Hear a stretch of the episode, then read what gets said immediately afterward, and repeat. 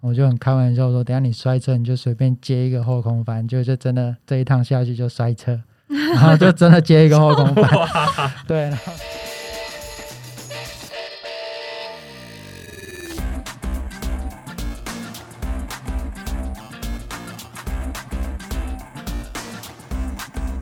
Hello，大家好，欢迎来到运动人的 Pan Cave，我是 Windy。今天在我身边的呢，一样是我的好朋友客座主持人肥油猫。Hello，大家好。今天呢也是很开心的一天，因为呢，除了肥油猫坐在我身边是我的好朋友之外，在肥油猫的对面也坐了一位肥油猫的好朋友，好朋友的好朋友，好朋友齐聚一堂。是的，其实其实不只是好朋友，而是一个我相当尊敬的一位运动员，还有推广的推手哦。因为这个最近也是说，呃，户外运动越来越兴盛之后，就是说大家在公路上骑的越来越觉得有点腻的时候，转换一个口味，换到越野车的角度。那这个就这个呃，台湾的越野车的领域里面的话，就是谁那个我们说第一把交椅啦，当然是这个江胜山哈阿丹。但可是他真的不只是一个很优秀的运动员，因为他还接了一个职位叫做桃园桃园市的这个自由车对自由车协会的主委哦，这个这个角色就不一样，因为我们传统认为说主委应该是一个年纪大的那个退役选手，可是这个阿丹他真的是一位现役选手，而且他办了非常多的这个推广活动，让我们都非常能够沉浸在越野车的活动里面，我真的是非常敬佩他。我觉得不管是不是这个非常的有经验啦，或者是说他是不是很有声望，刚刚肥油猫讲的这一些就是敬佩，你用了敬佩这个字，是。又是主委，是。然，后又用了他是第一把交椅，对，他是优秀的运动员，交椅第一把交椅 这三个词汇加在一起，大家可能会觉得说，感觉就是一个资深前辈，应该是四五十岁的 这个教练级的人，对，可是其实他的年龄可能是我的除以二这样。对对对，二十几岁的年轻人就可以用到第一把交椅跟这个敬佩的对象。欢迎阿丹江胜山，Hello 阿丹。Hello Hello 大家，阿丹其实呃，刚刚那个肥油猫有讲到嘛，是职业选手现役的，然后呢又是第一把交椅，又是主委。我们先来聊聊那个职业选手这一块，为什么担任职业选手，可是成为第一把交椅，其实嗯、呃还很年轻，是因为你很早很早就开始接触越野车运动，对不对？对，因为从小从家人的开始渲染，就是爸爸玩那种技术摩托车，嗯对，然后开始哥哥们也在玩，然后开始接慢慢接触一个叫攀岩车的自行车运动。基本上从小也都是有轮子的东西都玩，你想得到的，有动力的、没动力的轮子多少都有接触。这样，那、都是因为刚开始有兴趣，然后才才会去玩，然后也没有说要特别去比赛啊干嘛的。因为我我呢，我其实差我兄长差蛮多岁啦，差六岁、十岁，一个是十三岁。嗯 对，所以差蛮多。所以基本上我还很小只的时候，真的一两岁的时候，就是看他们在跳来跳去。其实我那时候我也有自己有一台脚踏车，嗯是一台很小很小台的一台三轮车，那就看他们东跳西跳，你当然就耳濡目染，就想要跟着学啊，跟着跳啊。那一两岁、两岁左右，就把两台三轮车都跳断掉。哎、所以我们刚刚讲说，阿丹从很小就开始接触单车。我们想说很小，可能哎、幼小学啊、幼稚园，就他跟你讲，我两岁的时候啊，还在 还没有就是完全戒尿布，尿布还包着，就已经在玩很多人说没有跟心我不会啊，我是只是还不会不大会走，就先会骑这样子啊。太厉害。那时候真的应该还没戒尿布吧？没有吧？对啊我也没什么特别印象，但我只是看照谁会片，谁会两岁前对啊还有印象？看照片，看照片回忆这样子。因为包着尿布坐在自行车上，屁股还比较不痛，这样子有缓有车库冲一样。对对，像车库一样，因为还没那么小的车库，所以就用尿布来代替。那那时候跳来跳去跳断那个三轮车，是因为你用三轮车来模仿哥哥们的这个竞技运动，是不是？就是跟着模仿啊。嗯对啊，就是那种人行道高度，你就会想，根本就无意识的，你就是跟着啊。嗯。但我我觉得其实除了就是家人的影响，是影响你去看到、接触到跟观察到这项运动。可是我觉得好像江爸的，就是观念上面也影响蛮多的。因为我有看了一些江爸的访问报道，我觉得江爸他的想法，就是对小孩的教育的想法，其实是呃，就不只是他自己的兴趣，他也乐于就让你们去尝试，或者是说觉得小孩去多接触户外是一件非常好的事情跟教育。所以他就常常讲一句啊，就是做就对了。嗯，哦，对啊，就是很多事情就是先让你去接触，对，然后不用讲太多，就是当然在一个安全范围的情况下，很多就是你先去尝试，先去做就对了。嗯，对对对，台湾的父母比较少会是这样子开放式的做就对了的教育。对，其实我们正，我们其实我们都还正在学习这一件事情，是是就要能够放得开，让小孩子去冒险这样子。对我，我觉得我还是有点放不开，就是女儿玩滑板，就是手忍不住想要去扶一下这样子。哦是所以我觉得江爸算是一个教育观念走在很前面的爸爸。从小就几乎都是这种观念，就是你都会很主动的想要去尝试任何一些新的事物、新的或者碰到新的世界，这样都会想要去主动去看看，主动主动去发现新的东西。嗯，对对对对，所以其实江爸他并没有给你一个很明确的指引，这样子，就只是让你去尝试去玩这样。对他也不会说把你拘泥于在说你哦，你就一定要骑车啊，一定要干嘛干嘛，其实基本上就是随心所欲啊。当然，我因为从小他们在玩车嘛，那我也是看着看着，也没有什么太逼迫的情况下，你真的诶玩出兴趣了。之后的一些活动，我们就有一个主题叫“玩出兴趣”的系列，影响到后来办活动也是。但我觉得这一点很重要、啊，这很非常重要不管是不是单车，其实任何一个领域都是这样，玩出兴趣才会有继续发展的可能性。不过肥优妈，我们我觉得好像台湾大部分的人，呃，应该是说玩家们或者是选手们，他们都是公路车骑了一阵子之后。才去转战越野车，对不对？对，其实其实越野车本身它是有一个族群，嗯它本身是一个族群，那它的族群其实不太大，我估计大概是六百到八百人左右。台湾吗？对台湾对，嗯那其实相对于公路车的话，可能有二三十万人或更多。哦，所以但当然就是说，越野车族群一直在那边，那公路车族群其实就是说，呃，从这中间就是你骑公路骑到腻的时候，你想要尝试一个新鲜的玩意儿的时候，你就去试试看越野车，然后发现说那是一个全然不同的世界。嗯，那像阿丹你这种是一开始就玩越野车的，你会想要跨回来去骑公路车吗？其实我自己本身也没有分说什么车是什么车，因为我基本上什么轮子我都有去接触。在你心中已经没有车子的分类了，就跨上去骑就不管是。越野还是公路，我其实都有接触了。那当然嗯是现在我现在所啊、呃正主要在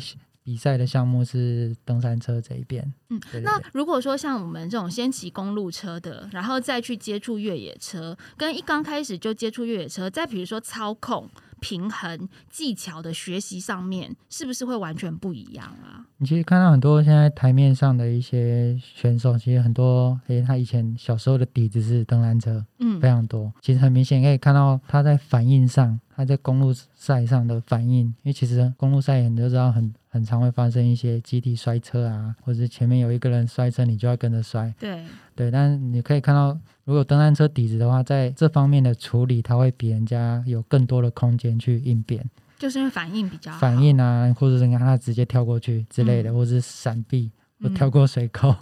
之类，就会常常看到。而且沙冈就是一个很好的例子。嗯，对，今年其实，在七月份的环法自行车大赛当中，也有很多是 XC 选手，就是越野登山车的选手，在表现上是很突出对，的。没错。其实刚刚那个阿丹讲到一个，就是说像傻杠，他在这个环法赛当中，他也是涉及到这个摔车的事故当中。那跟他一起摔的人，就是直接就退赛了。可是其实傻杠在比赛里面还继续的又维持了很多站。那其实我们我们看他摔车的过程当中，他的那个摔法跟另外一位就完全不一样，不是那种直接撞击地面，而是一个很巧妙的滚过去，然后让自己的背后着陆。而没有让这个手臂啊，或者是那种骨头的直接的碰撞这样子的感觉，所以其实他的反应真的是非常快，真的那种电光火石的一瞬间这样子。摔车也有摔车的技巧有的有的，对啊，嗯其实这这都很多都是从登山车这个底子去很自然而然学会的。嗯，对对对，然后而且更不要讲说之前的那个环法的黄山的 Cadel Evans，他也是 登山车选手出来，那 Peter Sagan 不用讲，那现在的这个包括说那个呃 Van Art，就是他在环法里面拿下三站，他也是从这个 Cyclocross 那边出来，也是算偏越野那个方面。嗯还有那个那个呃，即将即将要那个也拿曾经穿上黄衫的，就是短暂穿上黄衫的 Van Den Poel，他也是要参加登山车奥运的项目。嗯，所以其实像那个阿丹自己曾经也有在一些访问当中讲过说，哦很多爸爸妈妈、父母就是担心小孩子去玩，好像就影响学业。可是你自己反而觉得说，去玩登山车、玩越野车，你其实更反应更好，所以你在功课上面是学习能力很不错，吸收能力很好的，不太用爸妈担心，是不是？也不敢说太好啦，那至少就是就我亲身的经验，就是你基本上你不要说操的太累那一种，你有运动习惯的，嗯你基本上再接着念书啊，或是静下来看看文章，确实你的吸收能力其其实真的会比较好。那其实，在接触这这个运动中，本来就是一本书啊，所以很多我们都是从接触这个运动过程中学学习这样子。因为越野车的专注力是要比其他运动高很多的。就像之前我们在那个节目当中，匡玉也有讲过，你一边跑步或是一边骑公路车，你是可以一边听音乐啊、听 podcast 啊什么，但是越野车其实是没办法的。他非常的专心，然后就以这种项目来说，你到世界各地永远都不一样。嗯，对，那个赛道啊，整个是你需要有很多很多的经验值。像我自己就是一定要到处跑，你在同一个赛道跑得再好都没有用，你就是要接触各种不一样的路况去适应，即使下雨天。对对对。因为即便是同样的路况，它其实也会因为呃时间的变动，然后路况会产生不一样的变化。我们讲那个地地壳可能会隆起啦，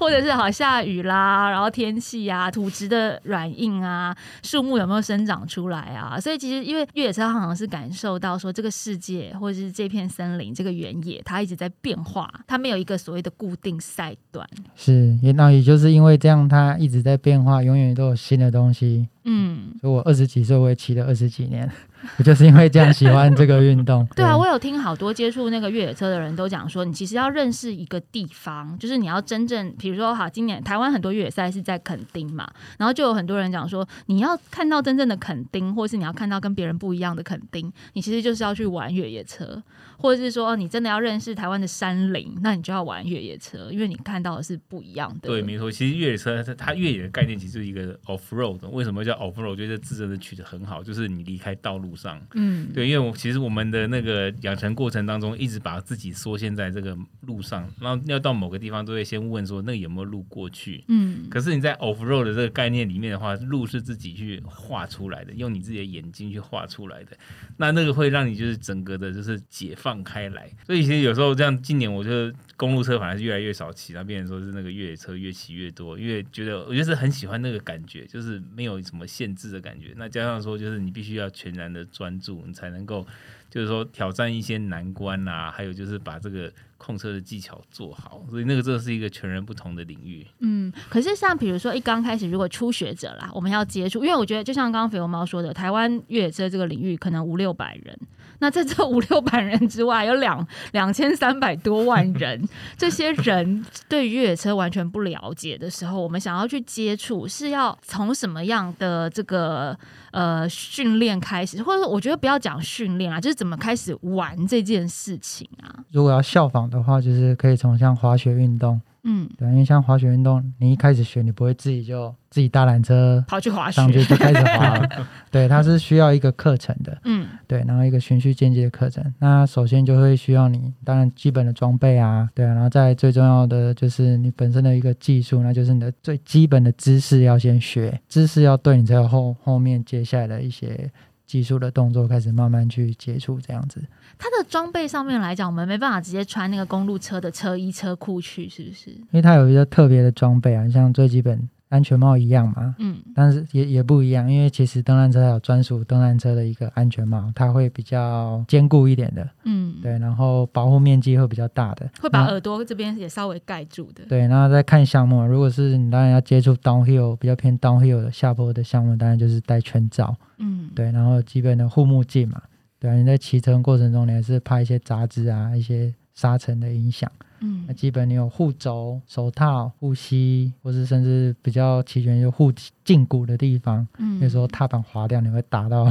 打上来很来这样子痛，。对，身上都是那其。实基本上你就是循序渐进学得上来，你不会受太大伤，因为都是操控在你自己身上。那你四肢有基本的保护，真的比马路上安全很多。那是不是要先学我们刚刚讲的，要先学如摔何 摔倒？对，就是我们学那个公路车、学骑脚踏车的时候，都是想说我们如何学习不摔倒。但是越野车是不是要先学如何摔倒就是？最坏的打算，最坏的情况你都能处理了，那也没什么好怕。就像我一个同学，体操选手，嗯对啊，我完全不用担心他玩登山车，什么技术都不用告诉他，自己他就自己摸索，因为他摔车的时候他就懂摔，很懂摔，对他他就两个后空翻，然后对。就落地完美落地。十分落地，他不管什么角度落地，他都能够应变。有一次带他去骑车啊，然后他跳一个落差，我就很开玩笑说，等下你摔车你就随便接一个后空翻，就就真的这一趟下去就摔车。然后就真的接一个后空翻，对，然后他一边贴文超多赞的，有够帅，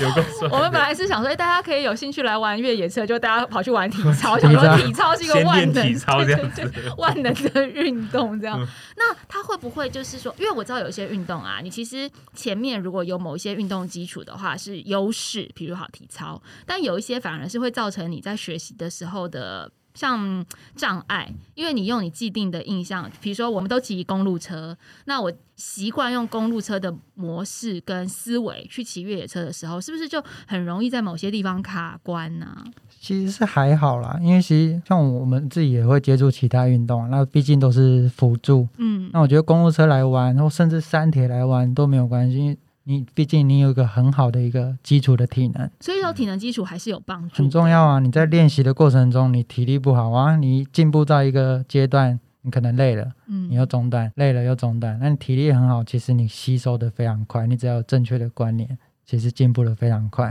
因为我也有听过一种说法，就是说你完全是一张白纸，你如果是从零开始来学的话，其实更好教。因为你的你没有就是一个既定的模组告诉你说你该怎么做这个基本上你有运动的底，不管是什么运动都好，都好。对，因为你如果你都是白纸，你都没有运动习惯，那也不大可能啊。就是还要从基础体能开始培养。是啊，是啊，嗯，对，其实像我们我们这个和红运动有开那个越野小学堂的这样子的课程哦，那嗯已经陆陆续续已经至少开了大概十十堂课左右，每次都有五六位呃学员来来上课哈。那我们现在都还是针对入门的嘛。嗯那有一堂课是非常奇特，就是说六六位里面有五位是女性。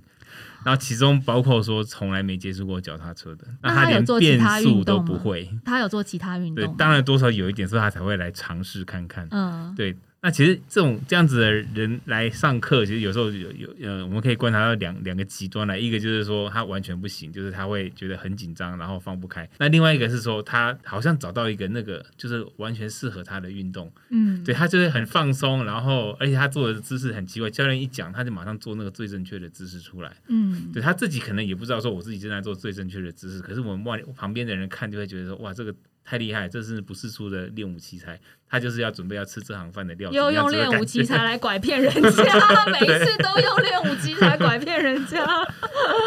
但确实就是因为他没有什么包袱啦，对对对，没错。嗯，所以他就可以就是完全达到教练说什么他就做什么的那个标准状对态，。可能他以前也没有这样子的经验，就是说这个运动的经验，可是他他其实具备这样子的资质，嗯就是他自己都不知道。结果玩了越野车以后，发发现说，哎，想不到自己能够玩的这么好，这样子。嗯，这个超有成就感的耶，就是被大家称赞说，哦，你天生就是要玩这个运动，天生就是要做这件事。就后来发现说，哎、其实教练对每个人都 这样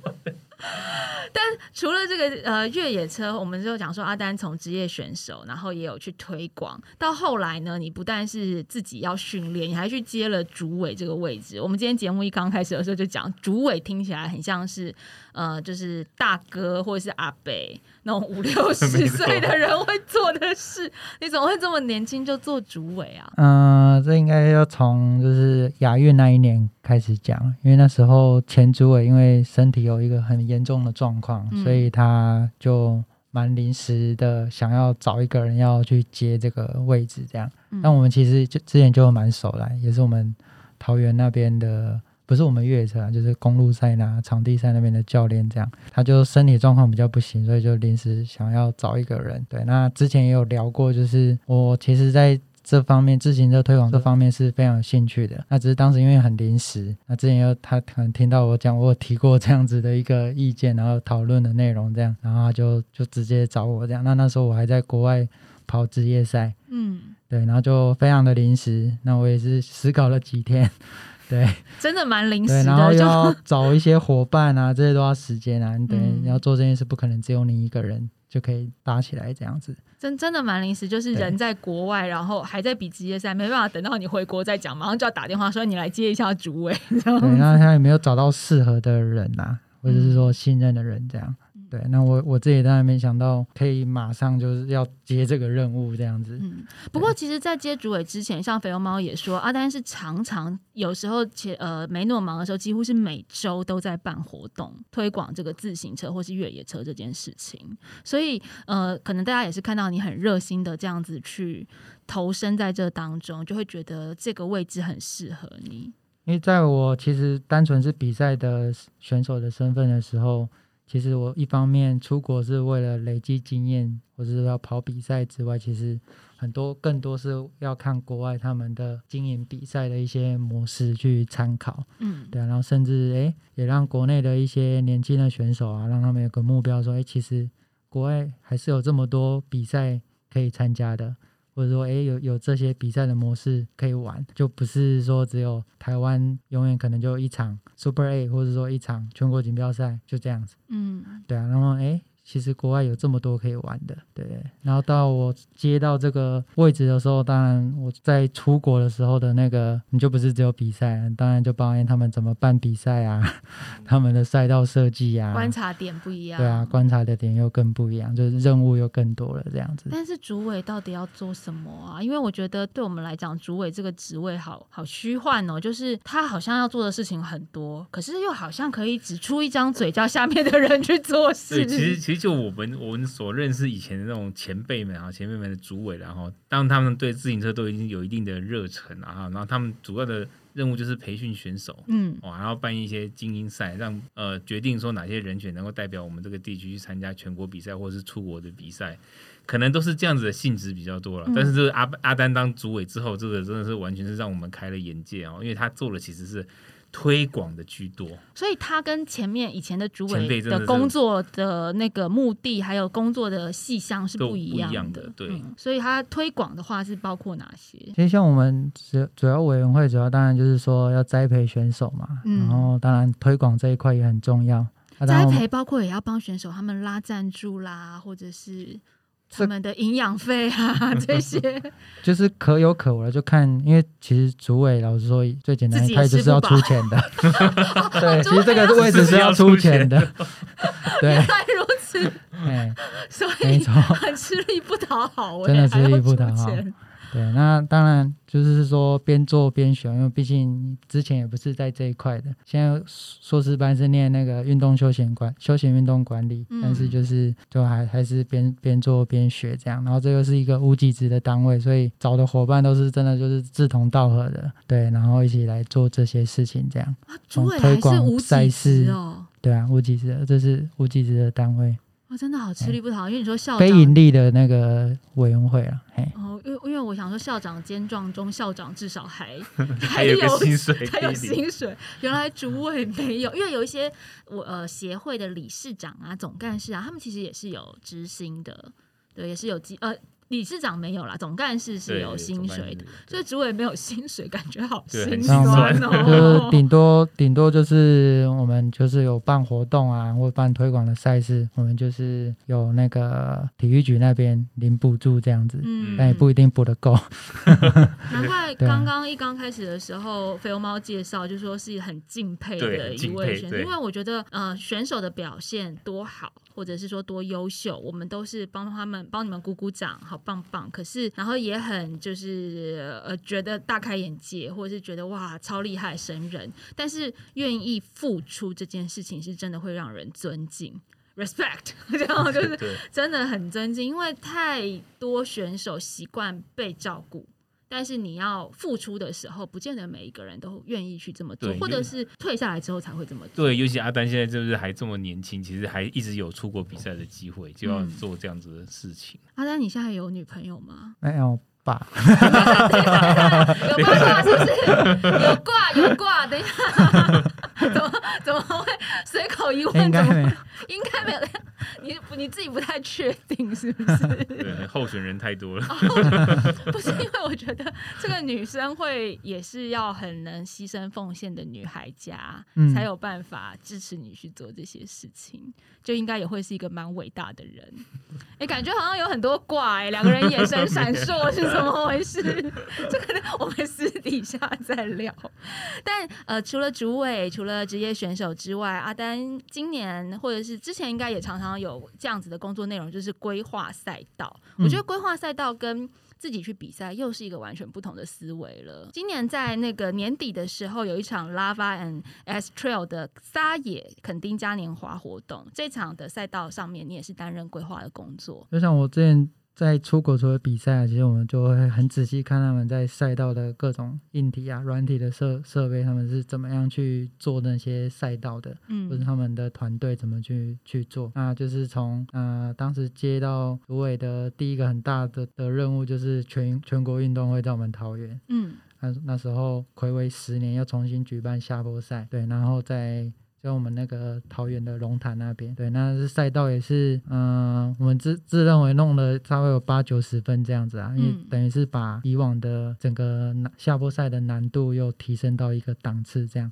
但是在台湾是提升到一个档次，在在国外其实这样的难度是算还好的。嗯等于其实以往在下坡赛的话，就是嗯、呃那个路线真的对应对应不上现在的趋势。嗯，对，所以我就想，已经是一个全国最大的赛事，我们需要把这个赛事提升到另一个档次，这样。是，我其实蛮好奇耶，就是国外啊，他们呃比较越野车盛行是以欧洲国家居多吗？还是说欧美都欧美欧美嗯都非常盛行？是那所谓他们跟我们档次上的差异，是指说，嗯，我们的选手要在这个世界的舞台上发光发热是比较有困难度的，是不是？除了除了阿丹之外，因为阿丹其实是在很多的世界国际赛当中表现也已经很不错的。但我的意思是说，以普通的呃全民普及的水准来讲，虽然欧美他们也许选手表现很好，那他们也算是一个很普及化的运动吗？就对他们来讲，就是你出出门就公公园散散步、打打球的的那哦种 概念是一样的所。以欧美他们就说：“哎、我出去散步一下，然后就去下坡，就是咚咚咚咚咚这样跳就是东跳西跳啊，就是很正常。然后因为他们主要我们问题在场地啦，对，对我们正式的场地毕竟是比较少，或者是几乎是比较没有的。嗯对，所以在练习或是你要从事这个运动，呃，是真的是比较少的，嗯，所以一定是会有有所限制。所以就是因为这样，我为什么要往国外去跑？这样，所以那时候就是你说把这个桃园，就是这个再把场地下坡赛的场地弄好啊，什么之类的，这样子这个弄好的过程是赛道规划，包括你自己也要下去填挖土、填土、拿铲子，还是说不用，你只要构思出一个你大概想要的赛道模样就好了？当然主要是构思啊，但是这种事情，毕竟你懂的就是那几个人，对，所以刚开始，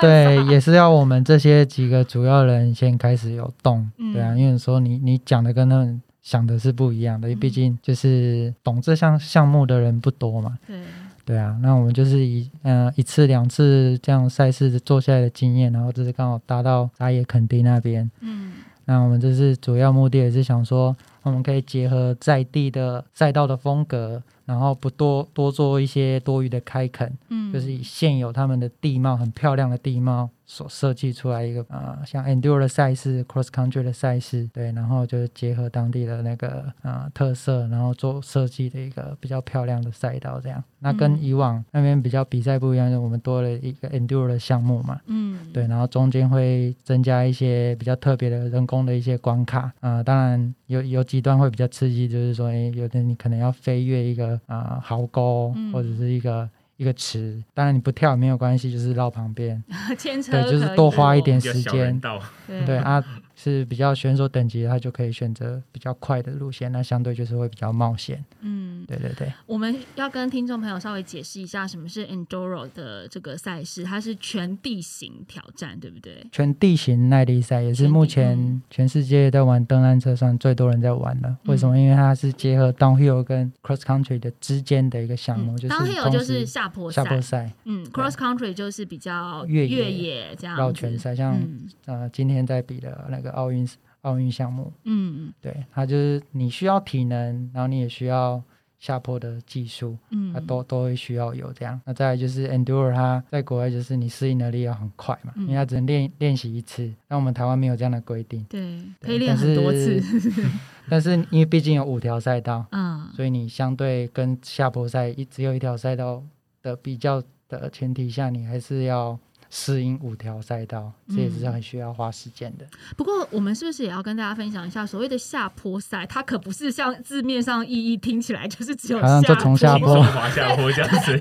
大家就想说，千万不要误会了千万。不要误会哦，大家千万不要误会，不要以为下坡赛就是哦，那我就下滑这样滑下去，然后我只要控车嗯就可以了。不是哦，下坡只是一个 downhill 只是一个概念，就是你有下坡就必定有上坡，还是有上坡路段，然后还是有很多地形需要跨越的，对不对？下坡赛是几乎是没有爬坡啦。没有爬坡，对，它下坡赛就是它啊，那、就是个人计时赛的项目，嗯然后它就是中间会有各种不一样的地形，但是整体都是下坡，有破碎的岩石路面啊、树根啊、接近九十度的垂直落差啊、大跳台可能跳二三十米啊，就是这些组合巴拉巴拉的，那我还是组合成一个我还是骑上坡好了。对，因为它这个是比较直接，像我讲到这是比较世界级的一些嗯路线的设计。但我是说这个运动你可以很入门，你也是可以很极限。那种入门我们就是骑基本的林道，或者我们最近桃园刚盖好一个那个 pump track 的场地，就是一个压台场，那个嗯就是大人小孩都可以玩的。嗯，对，然后就是，但它也是一个很最基本的一个基础。对，它就是你要跟着它的那个地形，然后身体去做一些动作韵律，嗯，去去习惯。你放在林道上，就基本上就是这样的节奏。嗯不过像那个肥龙猫自己啊，就是现在也都已经投身在这个越野车的领域当中了。以前你也是骑公路车的对，，是不是骑越野车之后，就是因为公路车大家都会觉得要精瘦，是但越野车的话，好像就是在身材上面的限制反而比较没有那么比较没那么多，因为它毕竟不是那么吃耐力的运动。那我通常骑越野车的骑士也不会以就是说我一次骑六个小时、骑二十个小时这样子来炫耀。嗯往往是在于说怎么样去挑挑战那个地形了哈。那尤其是我我觉得越野车最迷人的地方是说，它其实有很多的环境的细节，你必须要一直地去适应它，还有去留意它。当你就是说瞬间的，好像说看接触到这么多的环境讯息，不管是地上的树根啊，然后还是轮胎的那个抓地力啊，还是你那个刹车的松紧度啦，那还有甚至就是说你那个踩踏的时候，就是你的踏板会不会卡到那个脚底下的树根和石头啦，嗯，就有这么多的讯息同时的进到你脑子里，其实刚接触的人第一件事情就是卡住，嗯。我就说这个我能过得去吗？然后你就马上想要停下来。对，但是当你就是说过了这个关卡，让这些讯息变成是一种流动式、像滚动式的调整那样的感觉的时候，你会发现说，哎，开始顺畅起来了。那那个就是第一个，就是跳过第一个关卡后，你第一个得到的成就感，就是那个你好像就是这么多的困难的东西，就是在你眼前不过是一瞬间，咻就过去了，就到你身后面了。嗯，然后你就会开始越来越享受那个，就是各种的感官嗯同时出现，那种震动啦，然后就是重力啦，还有就是转弯的居力啊等等那种，你就开始享受那个感觉了。我想那个东西在在那个公路车上是不可能会不一样的，就是察觉不到的。不过我在想哦，就是说我们讲很多越野车迷人之处，但是回归到刚刚讲阿丹做主委，还有做赛道规划这件事情，我个人是觉得压力有点大，因为就好比说我们自己开车，我自己开车我不担心，但我载别人的时候我就会比较紧张，因为你要为别人负责，或者是我讲我们大家自己切菜的时候时候都不会担心，可是我常常看别人切菜，我都觉得他会切到手，那。做一个赛道规划者跟一个主委，在推广这个运动的时候，每一次举办赛事，我觉得都也有一个压力，因为他在一般人的心中又会觉得是一个高风险运动，所以每一次大家这样子飞跃过去或者是跳过去的时候，你会觉得心揪一下嘛？就你自己在比，你都不紧张，我不怕，我不怕摔，但你应该怕别人摔吧？对，这个点就是说，像你在带人家骑车的时候也是一样，嗯，对你就要以他是初学的那个角度的想法去带他，你不能想说，哎，挖那个鬼啊，我这样就跳过了，你就跟着做，对。不能有这样的想法，我们都要倒头回来去从零开始，嗯。把自己当成是初学者，从自己的角度去看说这样的风险在哪里，有哪些风险。那这样设计是是不是对想要挑战的人也好玩？那想要对入门的，是不是也安能够安全？嗯就是你都要从这两个的角度在设计赛道上，你都要去想到。嗯，嗯，对对对，就是今年刚刚我们提到年底的这一场越野车赛，我也是准备要去参加。我们录音的时间是七月底。那比赛时间是十一月，我个人是不太确定我可以练到什么程度，但是我觉得任何事情，就像我们做这个 podcast 节目，还有就像阿丹做主委一样，任何事情你没有去尝试，或者是我们自己在这个运动产业里面没有试着去投身其中，感受一下肥油猫刚刚说的那个，你全身的感官都打开，流动感，那我们叫做流动感，流动感，你没有去感受一下那个流动感，我觉得不会知道，所以任何的事情都是可以尝试看看。那呃，节目播出的时候应该是八月，我想八月到十一月也还有一些时间。如果说听众想要跟我一样，就是勇于尝试，或者是因为阿丹说也有两公里。左右不是两公里，就是绕圈赛是四二二点五 K，二点五 K，让二十五分钟让你去绕圈。嗯，这个也是很适合初学，这是最适合初学者的，或者是你要嗯参加这样的活动。其实我们桃园的一些约骑活动，其实很多都是提前的泄题呀。嗯，啊，提前泄题吗？就是我们可以针对某一些关卡，然后去让那个想要入门的，让他知道，哎，可能肯定会有哪些的赛道的设计啊。要考试之前还告诉你，就是会考什么？考前的泄题。靠近我，所以我的意思是说，哦，大家不要觉得我来不及练习，或者是说我想要这个等到真正认识了我才要去参加比赛，其实不一定，就是去玩，用一种玩心来。观赛也好，试试看也好，因为真的，这真的这个很鼓励大家来参与。因为其实我发现，我发现就是这一年的那个登山车的推广运动来说，就是包括女孩子的参与度都很高。嗯，对，有有没有到一半的比例啊？但是每次每一场都看到很多女孩子玩的很开心，好棒哦！那男生怎么了吗？快被快被占领了。因为其实没错，其实我们很多的像呃约骑的活动啊，我们是有主题性的，我们可能会搭配节庆，或搭配即将到来的那个赛事。去做搭配，这样，所以有时候那个这活动里面就像是一个 party 一样。对，就就是从游戏中很乐趣，然后去学习怎么样骑登山车这样。没关系，男生现在少一点，就是女生比较多，没关系。我们在节目里面就是告诉所有的男性车友说，这里有很多妹子 就是大家应该就会来吧。男生一起来好不好？因为我觉得男生玩这个也是很帅的啊，对不对？就光凭帅气这件事情就可以加入我们了，更不要说刚刚肥油猫还有阿丹所提到的这个流动感，还有你全身的协调性、你的反应度，对你所有的运动都会是有。很大帮助的，好，非常期待十一月的赛事，到时候比完会来跟大家报告一下。如果我能够顺利完成的，没有问题的。也希望两位这个越野车前辈可以多多的指教。那也希望阿丹接下来不管是职业选手或是主委生涯。真的是辛苦了啦，我觉得是非常非常辛苦一件的一件事情，是尊敬敬佩，就像肥油猫说的一样啊！希望你们接下来越野车的世界可以无限广阔。今天谢谢阿丹来，谢谢，拜拜，拜拜。